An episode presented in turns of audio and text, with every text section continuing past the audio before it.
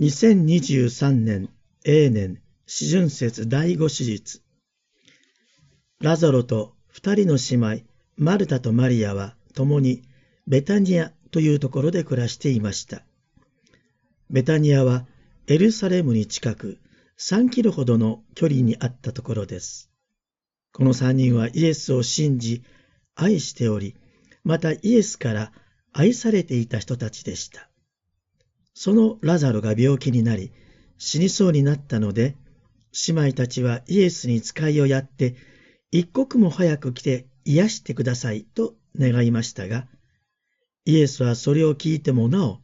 二日間行動を起こしませんでした。その間にラザロは死にました。イエスがベタニアに来てみると、ラザロはすでに墓に葬られて4日も経っていました。当時は人が死ぬと直ちに墓に葬られました。愛する兄弟を失ったことを深く悲しんでいたマルタとマリアのところには、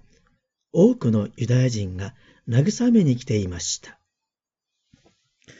マルタは、ラザロが死んでしまった後で来られたイエスに、主よ、もしここにいてくださいましたなら、私の兄弟は死ななかったでしょう。と言うと、イエスは、あなたの兄弟は復活すると断言して答えられました。マリアはマルタと共に、終わりの日の復活の時に復活することは信じておりますと、ラザロが蘇るのを見る前に、ことが起こる前に、一般的な復活への信仰を表明します。するとイエスはマルタに、私は復活であり命である。私を信じる者は死んでも生きる。生きていて私を信じる者は誰でも決して死ぬことはない。このことを信じるかとおっしゃったのです。生きていて私を信じる者。その者は死なない。どういう意味でしょうかこの質問にマルタはイエスがメシアであることを信じていると答えます。イエスの質問に答えたことになったのでしょうか。マルタは今ここでラザロが蘇ることをイエスに願うつもりはなく、ただただ命を支配できるお方としてのメシアイエスへの信仰を表明したのです。そのようなマルタにイエスは私を信じるなら、終わりの日の復活があなたのラザロに起こることを今体験するのだと宣言されます。体の復活は世の終わりのことですが、私たちの復活信仰は今のこと、つまりマリアとマルタがイエスの死を打ち砕く力を信じるとき、マリアとマルタの中に起こるのです。つまり、神が死の力を支配し、勝利し、神の栄光が示されるのを見ることは、信じることによってこそ可能となるのです。信じることなしには神の栄光を見ることはできません。そして信じるとは、まだ目に見える現実となっていないことを信じることです。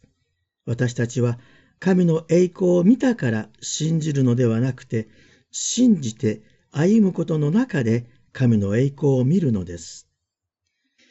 ラザロの復活はイエスの復活の出来事の先取りであり、そしてイエスの復活は私たちの復活の先取りです。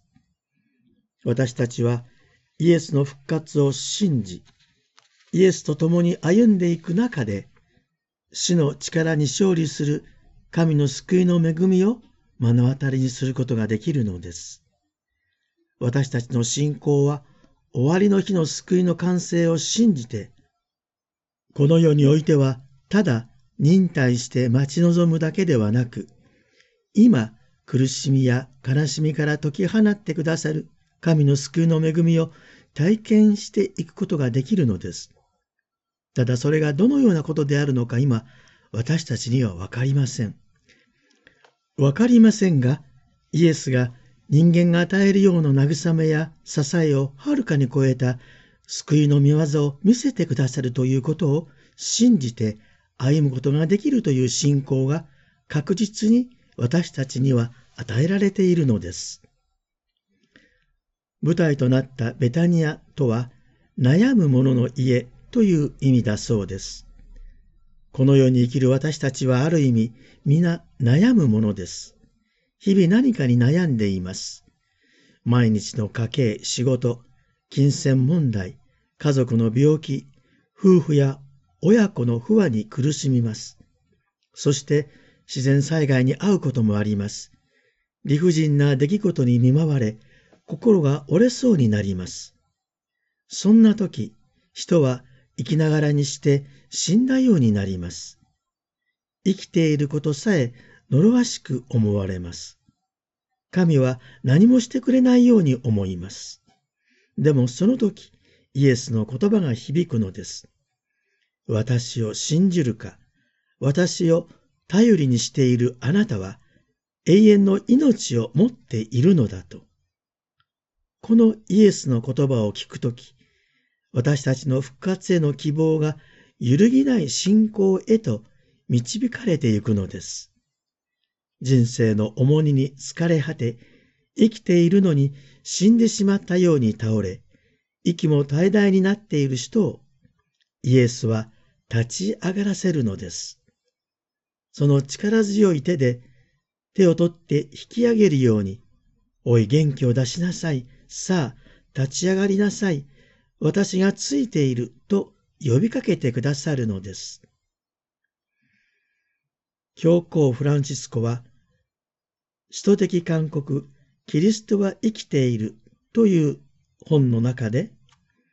キリストは生きているというそのタイトルの意味をこう説明しておられます。イエスは永遠に生きている方だから、イエスにすがっていれば私たちは今生きていて、この人生でのあらゆる荒波を乗り越えていけるはずだという復活信仰を表す言葉が、このキリストは生きているという宣言なのだということです。そして教皇は、この信仰が私たちが加入すべき人生の保険だと例えて言われています。イエスが今私たちに求めておられるのもまさにこのことです。もし信じるなら神の栄光を見られると言っておいたではないかと私たちに語りかけておられます。この御言葉に励まされて、私たちは不安を覚え、悲しんでいる私たちのために涙を流し、憤りを持って死の力と戦い、それを打ち破って新しく生かしてくださるという救いを信じて歩んでいくのです。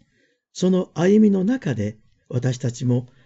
神の愛の勝利と栄光を見ることができるのです。私たちが復活信仰を確認し、復活祭を祝う意味もここにあるのです。